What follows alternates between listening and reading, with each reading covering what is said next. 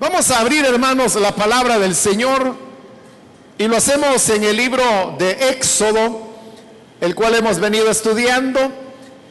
En la última oportunidad finalizamos el capítulo 26 y ahora vamos a comenzar el estudio del capítulo 27.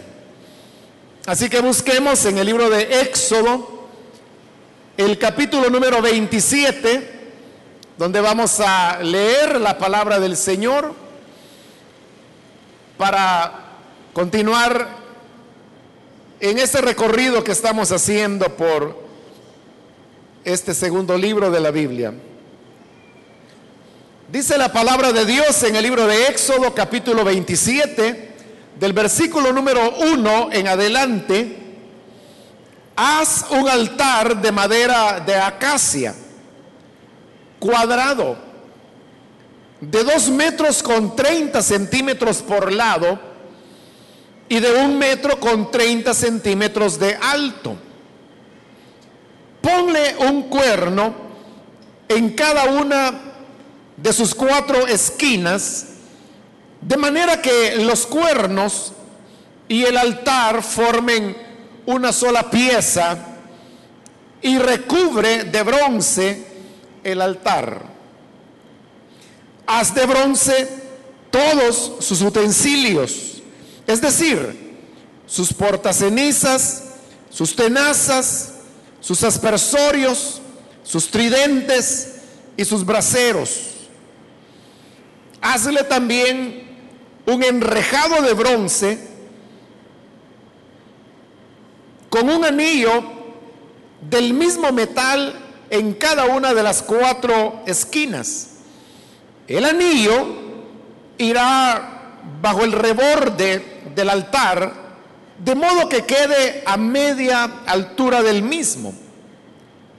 Prepara para el altar varas de madera de acacia y recúbrelas de bronce. Las varas deberán pasar por los anillos de modo que sobresalgan en los dos extremos del altar para que éste pueda ser transportado. El altar lo harás hueco y de tablas, exactamente como el que se te mostró en el monte. Hasta ahí dejamos la lectura, pueden tomar sus asientos, por favor, hermanos. En las últimas oportunidades hemos estado estudiando los materiales y la manera en que habría de ser construido cada uno de los elementos del tabernáculo que el Señor quería como santuario en medio de Israel durante el camino que les llevaría a heredar la tierra prometida. Hemos cubierto ya la parte más interna del tabernáculo, la cual se llamaba el lugar santísimo, junto con sus muebles. Luego vimos la parte del lugar santo, cómo estaría construido, también juntamente con sus muebles. Y ahora, hermanos, vamos a la parte de afuera, que se llamaba el atrio, antes que se nos describa cómo el atrio sería construido, se nos explica cómo tenía que ser hecho el altar del holocausto que estaba en medio del atrio. Entonces, los versículos que hoy hemos leído son versículos que nos hablan sobre las medidas y los materiales con los cuales el altar para los sacrificios u holocaustos tenía que ser construido. Recuerde que el altar era un elemento muy importante dentro del santuario, porque como acabo de decir, era allí donde se iban a ofrecer los sacrificios y los holocaustos. todo lo que era el rito de la ley de Moisés giraba en torno a los sacrificios y los holocaustos. Y por eso es que el altar tenía un lugar importante. Ahora, antes de entrar a ver los materiales y la manera en que tenía que ser construido el altar, quiero solamente recordarle lo que ya he dicho en otras ocasiones acerca de los tipos y de los antitipos. Y hemos descrito o explicado que un tipo puede ser un objeto, una persona o un acontecimiento que expresa una realidad espiritual que habría de venir posteriormente y que se revelaría ya en el Nuevo Testamento. Cuando hablamos entonces del significado de los materiales, cuando hablamos de medidas, cuando hablamos de la hechura que determinado mueble o cortina iba a tener, no es, hermanos, que estemos usando la fantasía o la imaginación, sino que se trata de identificar esos tipos que aparecen en la Biblia y que hemos explicado ya en otras ocasiones de dónde se originan. Como ya lo he explicado, no voy a repetir, por ejemplo, el tema de qué simboliza la madera, porque con madera se ha hecho casi todo lo que hemos visto hasta este momento, con excepción del candelabro o las siete lámparas, que era hecho totalmente de oro. Pero de ahí todo lo demás llevaba madera. Y cuando dimos la lista de materiales que Dios pidió para construir el tabernáculo, ahí se mencionaba la madera de acacia. Y entonces explicamos las características que la madera de acacia tiene y que sobre la base de esas características se convierte en un tipo de la humanidad del Señor Jesús. Como le dije, eso ya lo expliqué y no lo voy a repetir porque entonces estaríamos dándole vuelta a lo mismo todo el tiempo. Pero solo lo pongo como una ilustración que cada material tiene su razón de por qué es un tipo de una realidad espiritual que habría de venir después. Habiendo aclarado eso, veamos entonces cuál era el significado tipológico que el altar del holocausto tenía. Comienza en el versículo 1 diciendo, haz un altar de madera de acacia. Una vez más, este otro mueble, que es uno de los más grandes que había en el tabernáculo, que es el altar, era construido de madera. Vamos a dejar pendiente por ahora ese tema de la madera y avancemos en el versículo 1. El mueble debía ser cuadrado de 2 metros con 30 centímetros por lado como dice que tenía que ser cuadrado, significa que sus cuatro lados tenían la misma medida, la misma longitud, que era de 2 metros con 30 centímetros. Y la altura era de un metro con 30 centímetros. Pero ahí tenemos, hermanos, un altar entonces que es cuadrado, que tiene 2 metros con 30 de largo, 2 metros de 30 de ancho. Y como es un cuadrado, pues los cuatro lados tienen la misma medida, 2 metros con 30 centímetros. Ahora, si el altar era cuadrado, entonces significa que realmente el altar no tenía un frente, ni un lado principal, porque los cuatro lados tenían la, la misma medida. En otras palabras, el altar no tenía un lado que uno pudiera decir, bueno, esta es la parte delantera del altar, aquí el sacerdote tiene que ofrecer el sacrificio. Porque ese lado era igual que los otros tres.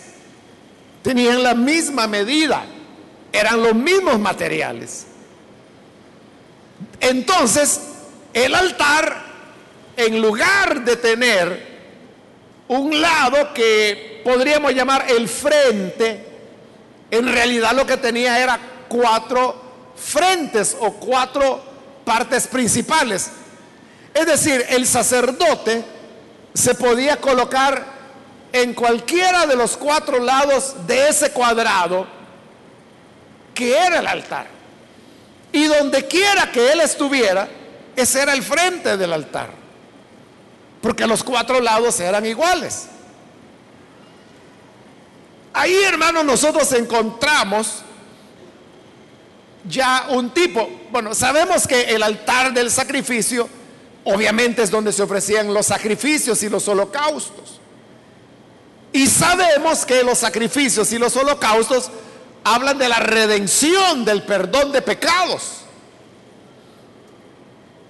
Eran los sacrificios sustitutorios. Pero cuando el altar no tiene frente, entonces significa que el altar estaba abierto a los cuatro puntos cardinales. Y que por lo tanto las personas podían acercarse, los sacerdotes podían acercarse por cualquiera de los cuatro lados a ofrecer sacrificios porque siempre iban a estar de frente al altar. Cada uno de los cuatro lados corresponde, hermanos, como ya lo dije, a los cuatro puntos cardinales. Ya se dijo anteriormente que el tabernáculo, su entrada principal, tenía que estar orientada hacia el oriente significa que había un lado del altar que también daba al oriente, pero consecuentemente había otro lado que daba al occidente, el otro lado al norte, el otro lado al sur. Entonces ahí tiene usted los cuatro puntos cardinales, norte, sur, oriente y occidente, oeste y oeste, como algunos le llaman. Así las cosas, Significa, hermanos, que el altar mismo, al ser cuadrado, estaba dando una aceptación equitativa para todos los pueblos que quisieran venir a adorar. Después es cuando los judíos habrían de desarrollar en la deportación la costumbre de orar en dirección a Jerusalén. Pero vea, era porque ellos sabían que Jerusalén estaba en determinado punto, en esa dirección ellos oraban. Pero realmente al altar se podía llegar por cualquiera de los cuatro lados. O podríamos decir por cualquiera de los cuatro puntos cardinales o para utilizar el lenguaje de los salmos, se podía llegar por cualquiera de las esquinas del planeta. eso habla que el sacrificio era para todos, era ya un mensaje que de manera tipológica hablaba que un día el sacrificio sería para todas las naciones. Por eso es que cuando Jesús se encarnó para ofrecer su sacrificio y Juan el Bautista lo presentó, lo presentó diciendo, he aquí el Cordero de Dios que quita el pecado de Israel. Así dijo Juan, ¿verdad? No, no dijo así. Él dijo, he aquí el Cordero de Dios que quita el pecado del mundo. Y cuando Cristo consumó su sacrificio y resucitó al tercer día, Él envió a sus discípulos y les dijo, vayan, anuncien el Evangelio a todas las naciones, hagan discípulos a todas las naciones, bautizándolas en el nombre del Padre y del Hijo y del Espíritu Santo. Los estaba enviando a todas las naciones. Y eso era expresado, esa verdad, en manera de tipo, con el altar que tenía las mismas medidas. Versículo 2 continúa la descripción y dice, ponle un cuerno en cada una de sus cuatro esquinas, de manera que los cuernos y el altar formen una sola pieza. Como ya se dijo que el altar era de madera de acacia, y dice que tenía que ser una sola pieza con el cuerno, esto significa que el cuerno también era de madera de acacia. Es más, estaba esculpido, digamos, en la tabla de madera que había en cada uno de los cuatro lados. Y así es como surgían los cuatro cuernos. Pero continúa el versículo 2 y dice, y recubre de bronce el altar. Es decir, el altar no solo era de madera, sino que ahora Dios le está instruyendo a Moisés que la madera tenía que estar cubierta de bronce.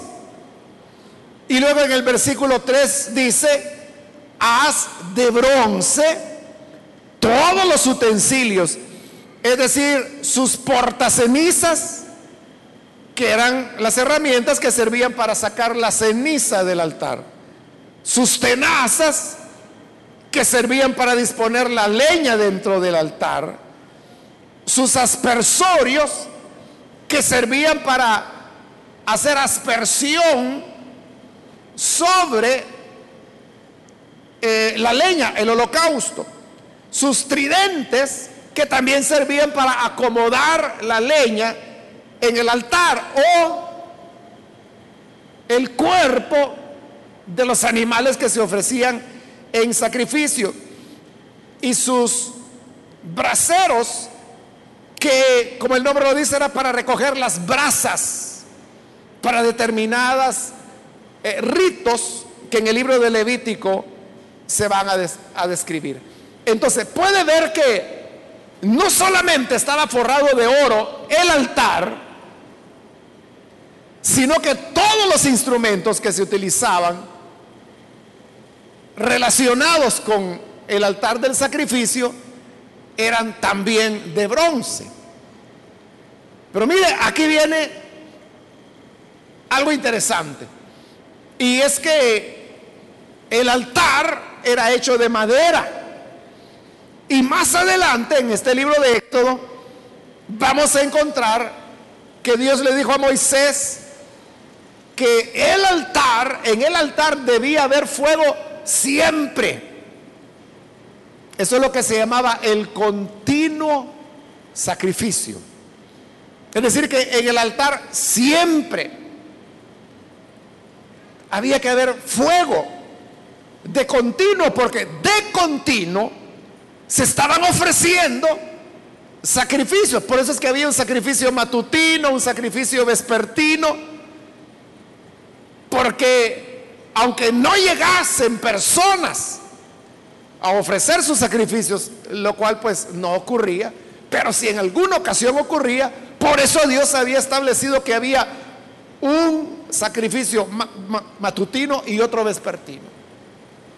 Para que siempre hubiera fuego y olor grato delante de Dios que brotaba del altar. Pero aquí es donde viene el punto, hermano. ¿A quién se le ocurre hacer un altar donde va a haber fuego las 24 horas del día, los 365 días del año, o los 360 para el calendario lunar que tenían los hebreos, y de madera. Eso es como que usted dijera voy a hacer un horno de madera, ¿no? Usted puede comenzar a hornear en un horno hecho de madera, pero ¿cuánto tiempo le va a durar? Porque la madera se va a quemar, la va a consumir el fuego. Entonces, ¿por qué Dios pide que el altar donde habrá fuego las 24 horas del día sea de madera? Muy fuerte y resistente podía ser la madera de acacia y hemos descrito que así era. Pero el fuego es fuego. Y sobre todo si va a estar encendido las 24 horas. No hay madera que lo aguante. Precisamente porque la madera no iba a soportar el fuego, es que Dios pide que sea cubierto de bronce. el bronce viene a ser la capa protectora que va a soportar el fuego que estaría encendido las 24 horas del día y que protegería la madera de ser quemada o carbonizada por el fuego que estaba ahí las 24 horas del día. Ahora, todo esto, hermanos, como lo hemos dicho, tiene un significado en tipos. Y ya dijimos que la madera simboliza la humanidad del Señor Jesús. El fuego es el juicio de Dios. Porque el sacrificio o el holocausto era consumido por el fuego con el fin que la justicia de Dios fuera vindicada. Entonces, el fuego es tipo del juicio de Dios. Y el juicio de Dios hubiera acabado con la madera. Es decir, el juicio de Dios expresado en la ira de Dios hubiese acabado con la humanidad del Señor Jesús. No hay ser humano que pueda resistir la ira de Dios. Porque Dios es un ser infinito, omnipotente. Y así como Dios es grande, su ira también, ¿quién la podrá soportar? Le pongo un ejemplo un bebé que está en su cuna tiene alguna fuerza. Porque si usted le pone los dedos al niño, ese es un reflejo, el niño se agarra del dedo, incluso usted lo puede levantar. Y el niño no se suelta. Y usted puede levantarle el cuerpecito y el niño no se suelta. Ese es un reflejo que tienen los niños recién nacidos. Tiene fuerza. Porque mire, se puede sostener. Ese es como que si usted tuviera una barra y levantara su cuerpo. Exactamente eso es lo que el niño está haciendo. Pero yo le pregunto, ¿quién tiene más fuerza? ¿Ese bebé que puede sostener su cuerpo con sus bracitos? ¿O un hombre de 30 años que levanta pesas y que es un boxeador profesional? ¿Quién tiene más fuerza? Es el adulto, ¿verdad? El niño tiene su fuercecita, pero el adulto tiene más fuerza. Ahora, imaginemos un disparate, pero que nos va a servir de ilustración. Imagínense que hay un combate donde el boxeador, nuestro boxeador campeón de 30 años, profesional, levantador de pesas, va a una pelea contra un bebé de un mes de nacido. Y le ponen guantecitos al bebé. ¿quién cree que va a perder? Y, usted sabe que hay boxeadores que con un golpe han matado, o sea, no, estoy diciendo noqueado, han matado al oponente que es otro adulto.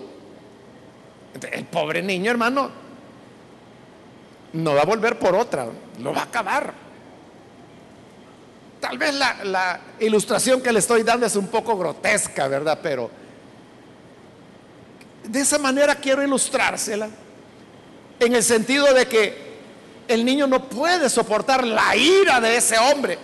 Y usted sabe que el boxeador trata de ir al combate cargado de, de ira, de enojo, porque eso le va a subir la adrenalina y va a ser un mejor boxeador. El bebé no va a soportar la ira del boxeador. De igual manera, no hay ser humano que pueda soportar la ira de Dios. Porque Dios es más grande y más poderoso que cualquier boxeador, campeón mundial y, lo que sea, ¿no? Si la ira de Dios viene contra una persona, hermano, esa persona está perdida. No, no soportará la ira de Dios. Por eso es que la humanidad del Hijo de Dios expresada aquí en la madera, no soportaba el fuego. Entonces Dios dijo, cúbranla con bronce. Y esto significa, habla de la divinidad del Señor Jesús. Jesús no solamente fue un hombre que recibió la ira de Dios, no lo hubiera tolerado, dijimos ya, él hubiera sido destruido totalmente. Pero quien murió en la cruz no era un hombre, el que murió en la cruz fue Dios hombre. Porque uno solamente puede tolerar o soportar la ira de un igual. ¿Y quién puede tolerar la ira de Dios? Otro igual a Dios. Es la divinidad que está en el Señor Jesús, que lo hizo resistir el fuego ahí estaba, el fuego del juicio. Pero el bronce era como el escudo protector que recibía ese fuego día y noche, día y noche, cada minuto, cada día del año. Todo el tiempo el fuego estaba ahí y el bronce soportaba, soportaba, soportaba para que la madera de acacia fuera preservada. Pero no significaba que la madera lo pasara bien. Ya puede usted imaginarse el calor que había internamente en el altar. Forrado de bronce, pero por dentro madera. Esa madera, hermanos, no se consumía por el bronce, pero tenía que estar sometida a un suplicio permanente. Eso nos habla del sacrificio de Cristo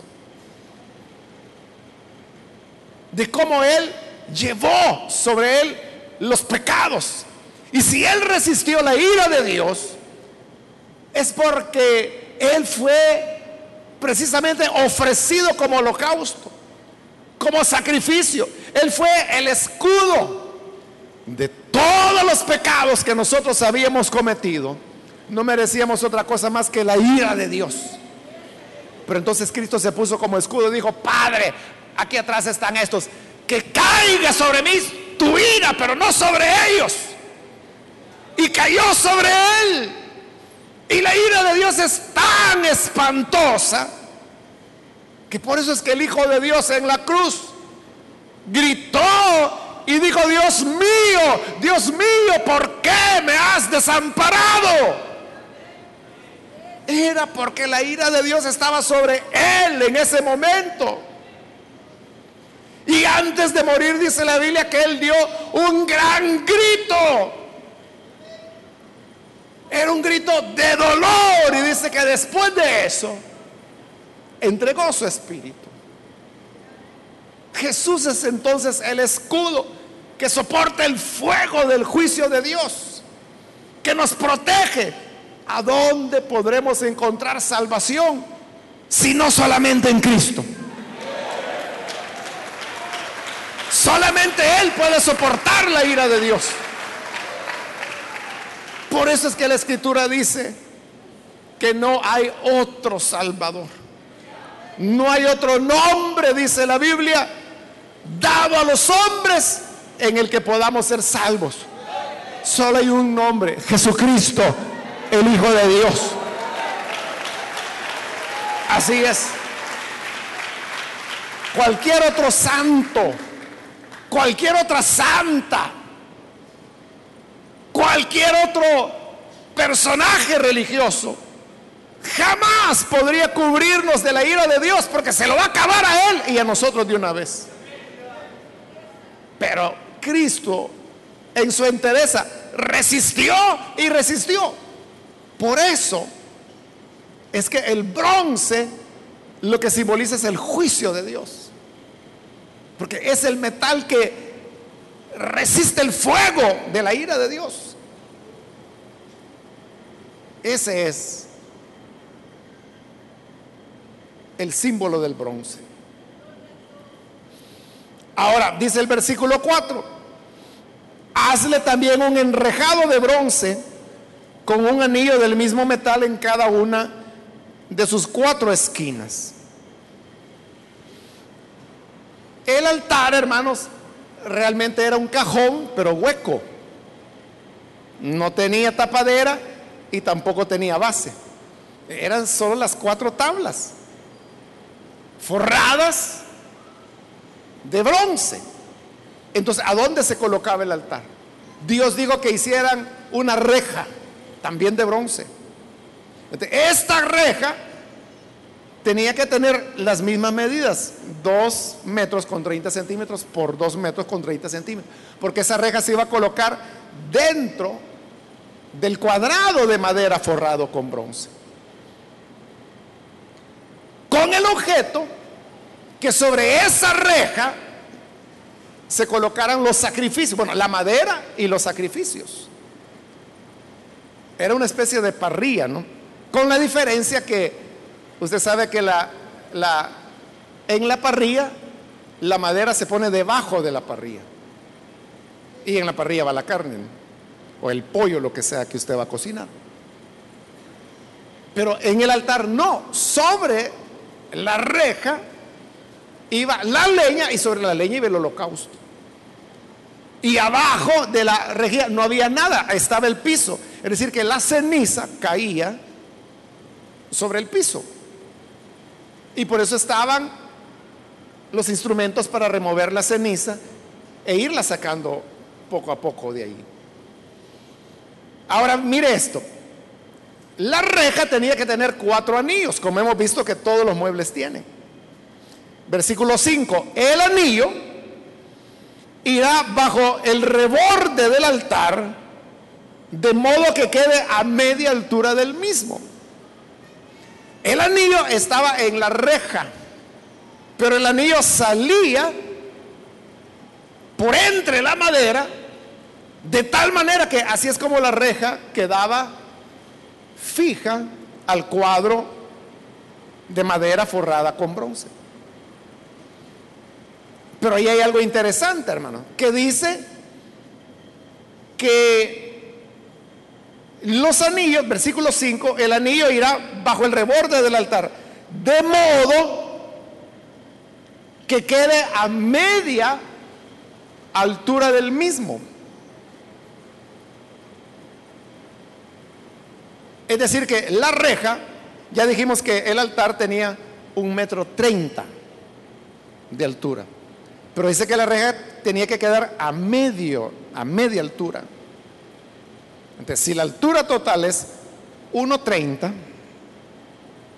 significa que la mitad o la parte media serían 65 centímetros. Y tal vez usted ya no lo recuerda, pero cuando se nos dieron las medidas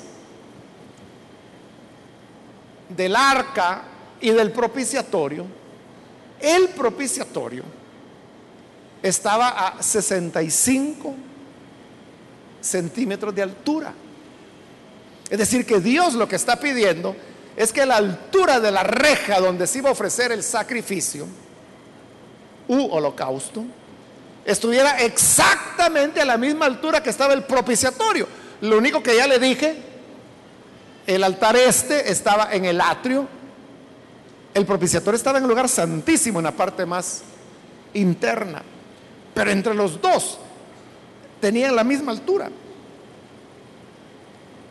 ¿Qué, qué significa eso? El propiciatorio habla de la misericordia de Dios. Porque propiciatorio, de ahí viene la palabra ser propicio. Entonces, cuando aquel publicano fue a orar al templo y se golpeaba el pecho y le decía, Señor, sé propicio a mí. Propicio. Viene de propiciatorio. Es como una forma de decir, ten misericordia de mí. El propiciatorio nos habla de misericordia. Pero el altar de qué nos habla? Ya lo dijimos, de juicio de Dios. Pero los dos tienen la misma altura. Entonces significa que tan alta como es la misericordia de Dios, así de alto es el juicio de Dios. Por eso es que Hebreos lo dice en otras palabras que usted conoce muy bien. Que Dios es misericordioso y es tardo para la ira. Pero también dice que Dios es fuego consumidor. Así como es grande la misericordia de Dios, así es su juicio. Y son dos cosas, hermanos, que tienen la misma altura. Van juntas siempre. Una, una persona no puede confiarse en decir, yo sé que soy sinvergüenza. Yo me engaño fácilmente a estos hermanitos. Se la lleva de vivito. Y dice, pero yo sé que Dios, Él va a tener misericordia de mí porque Él es buenito. Buenísima persona es Dios. Él me va a perdonar. Se apoya en la misericordia de Dios y Dios es misericordioso. Pero está olvidando el otro lado que también es fuego consumidor. Está olvidando la justicia de Dios que dice que Dios no hará pasar por inocente al culpable. El que la hace, la paga para Dios. Dios se la va a cobrar y por eso Pablo decía, no se engañen. Dios no puede ser burlado porque todo lo que el hombre hace, lo cosecha. Lo va a recibir. Las consecuencias de su pecado. Por eso es que misericordia y juicio están niveladas. Es como una moneda que tiene dos caras. O sea, Dios es tardo para la ira, bondadoso, misericordioso, amoroso, etc. Pero también Él es juicio, es fuego consumidor. Es el que no pasa por inocente al culpable.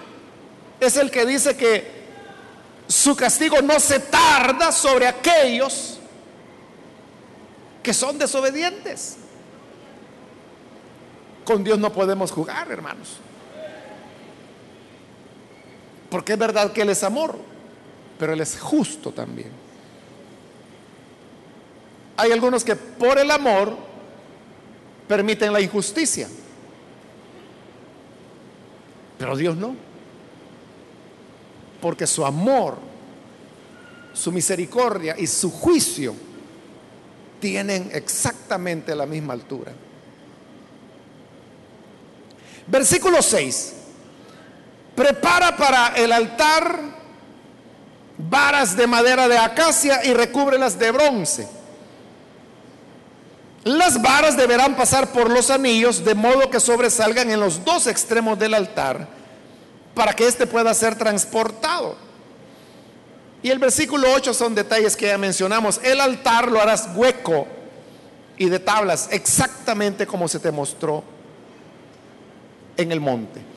Es decir, que el altar, igual que todos los muebles del tabernáculo, tenían las varas.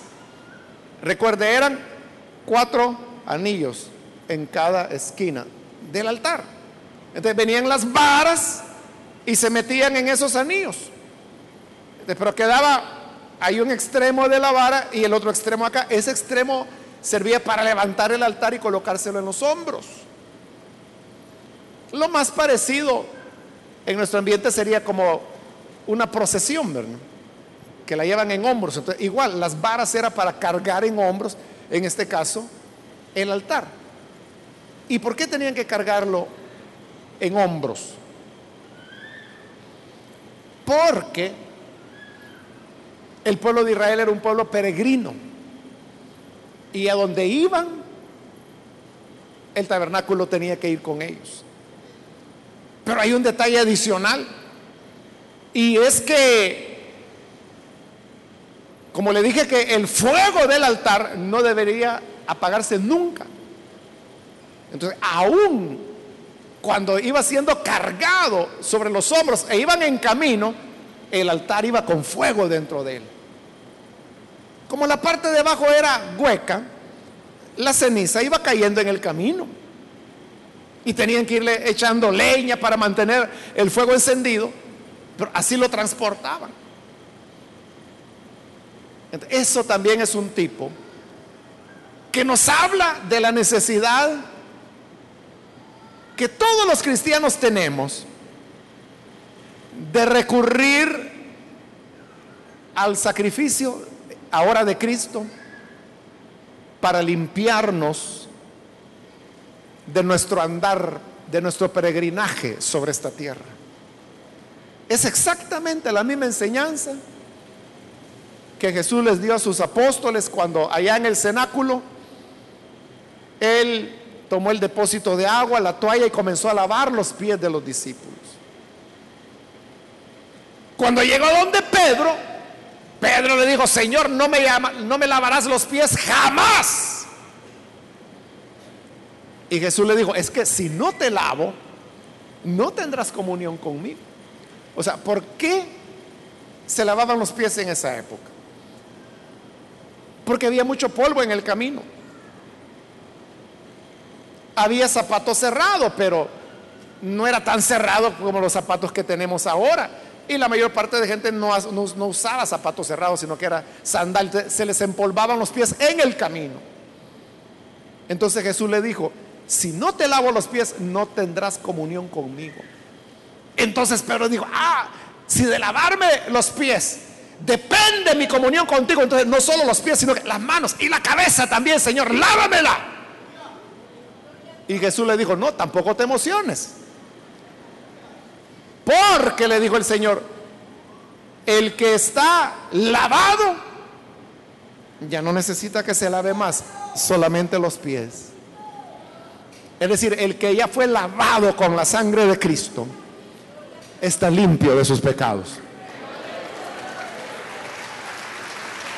Está ya lavado todo. Pero como todavía andamos en esta tierra, todavía vivimos en el planeta, ¿no? Entonces, en nuestro andar, nuestros pies se van ensuciando. Es decir, en la vida diaria, nos manchamos con el pecado. Por diversas razones, por las presiones de la vida, porque reacciona con enojo o reacciona de manera pecaminosa o porque vio algo en la calle que le despertó algún deseo impuro o tuvo que decir una mentira para escapar de una situación. Ese es el polvo que se va acumulando en los pies, del cual hay que limpiarse, porque el Señor dijo, si no te lavo, no vas a tener comunión conmigo. El altar iba con ellos en su peregrinaje porque al igual que nosotros, en nuestro peregrinaje, en nuestra vida, en nuestro andar de la vida, necesitamos continuamente ir lavándonos, lavándonos, lavándonos con la sangre de Cristo. No bañándonos de nuevo porque ya la sangre ya nos limpió, pero sí lavar los pies. Para limpiarnos de las impurezas del día a día. Y cuando nos limpiamos de esas impurezas diarias, entonces es cuando tenemos plena comunión con el Señor. Hay gente que hace lo contrario, que dice, es que hermano, fíjese que, ay, no sé qué me pasó, pero fíjese que yo dije una mentira. Y me siento tan mal de haber dicho esa mentira que hoy mejor no voy a ir a la iglesia. Y ni voy a orar porque vergüenza me da orarle al Señor. Entonces se va a quedar con los pies sucios. Es lo contrario. Cuando usted ha fallado de alguna manera, es cuando más pronto que nunca. Usted tiene que buscar al Señor y decirle, Señor, por favor, lava mis pies. Porque este mundo está lleno de polvo. Y aunque yo trate de caminar en puntillas, siempre me empolvo de alguna manera. Por favor, lávame.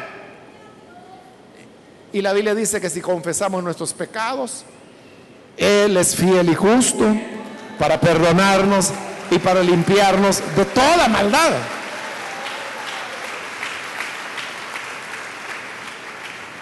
Por eso es que el altar siempre viajaba con Israel. Y por eso es que la sangre de Cristo siempre está fresca. Si mil veces usted cae, mil veces vuelva a pedir al Señor que le lave los pies. Y si usted me dice, y, si Dios se cansa y se aburre, usted es el que se va a aburrir. Dios no.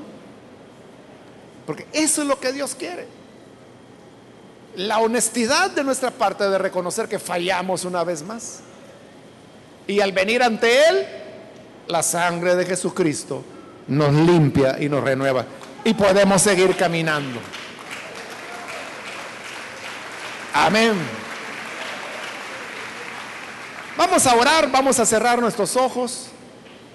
Y quiero hacer la invitación antes de orar para las personas que todavía no han recibido al Señor Jesús como su Salvador. Pero si este es su caso, hoy usted ha escuchado una enseñanza que nos habla claramente del significado del sacrificio de Cristo y cómo la sangre que Él derramó nos limpia del pecado. Si usted considera que ha vivido lejos de Dios y se ha manchado muchas veces con el pecado, Cristo, el Dios hombre, fue a la cruz. Y por ser Dios hombre, Él pudo soportar el fuego del juicio de Dios. Y así resistió. Y resistió por amor a los que habrían de creer en Él. Si usted viene y cree en Jesús hoy, eso significa que también por usted Él dio su vida. ¿Hay alguna persona que necesita venir al Señor, recibirle como Salvador? Ahí donde está puede ponerse en pie, por favor, para que oremos por usted. Muy bien, aquí hay un joven que pasa, Dios le bendiga. Hay alguien más que necesita recibir al Hijo de Dios. Aquí hay otro hombre que se pone en pie. Dios lo bendiga. Bienvenido. Alguien más que necesita venir al Señor en el lugar donde se encuentra. Póngase en pie con toda confianza y nosotros vamos a orar por usted. Otra persona que necesita venir a recibir el perdón. Ese baño en la sangre del Hijo de Dios, baño que nos limpia de todo pecado y que nos deja más blancos que la nieve, como lo dice la Escritura. Otra persona que necesita venir para entregarse al Señor, póngase en pie, por favor. Cualquier amigo o amiga que es primera vez que necesita venir al Señor. Queremos orar por usted. Muy bien, aquí hay una niña, Dios la bendiga, bienvenida también. Alguien más que necesita pasar puede ponerse en pie. Acérquese. Queremos orar por usted. ¿Hay alguna otra persona? ¿Alguien más? Yo le invito para que no deje pasar este día y aproveche que la gracia de Dios está abierta. También quiero invitar si hay hermanos que ensuciaron sus pies. Es una cosa casi inevitable. Pero en Cristo podemos encontrar renovación. Aquí hay otra persona que ha pasado, bienvenido. Ahora si hay hermanos o hermanas que necesitan reconciliarse, pónganse en pie también. Muy bien, aquí hay otra persona, Dios lo bendiga, bienvenido. ¿Alguien más que necesita pasar? Venga, queremos orar por usted. Hay otra persona que hoy anhela, necesita que el Señor le perdone. Él dijo, si no te lavo, no tendrás parte conmigo. Pero hoy la sangre del Hijo de Dios está fresca como una fuente para lavar tus faltas, tus pecados. ¿Quieres reconciliarte? Ponte en pie. Ponte en pie y vamos a orar por ti. Cualquier otro amigo, amiga que necesita venir y reconciliarse. Muy bien, aquí hay otra persona. Dios le bendiga. Bienvenida. ¿Alguien más? Muy bien, ahí hay otra persona. Dios lo bendiga, bienvenido. ¿Alguien más? Puede ponerse en pie y queremos orar por usted para que la gracia del Señor le alcance. ¿Hay alguna otra persona? Estoy ya por finalizar la invitación, pero si hay alguien más que necesita venir al Hijo de Dios por primera vez, o necesita reconciliarse, póngase en pie porque esta ya fue la última invitación que hice. Aprovechela. ¿Hay alguna otra persona?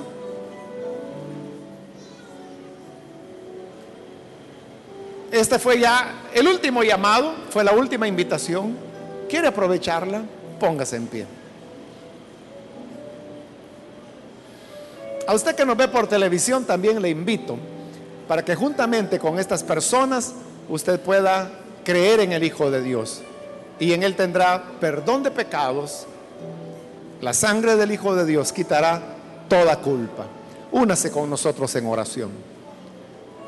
Padre, te damos las gracias por las personas que están aquí al frente, como también aquellos que a través de televisión o radio y cualquier otro medio que tú permitas para que esta palabra pueda llegar y que hoy se unen a esta oración, puedan ser perdonados, puedan ser salvados, puedan ser libres por la sangre que tú derramaste, porque tú resististe el juicio por el pecado. Eres nuestro escudo protector y ese escudo protector es el que nos permite hoy tener vida. Y esta vida queremos dedicarla a ti, Señor, a tu servicio, a todo aquello que a ti te agrade, a todo aquello, a lo que tú nos envíes, hemos de ir según tu bondad y tu misericordia. Gracias Señor por ser nuestro redentor. Amén y amén. Amén, bendito sea el Señor. Damos la bienvenida a las personas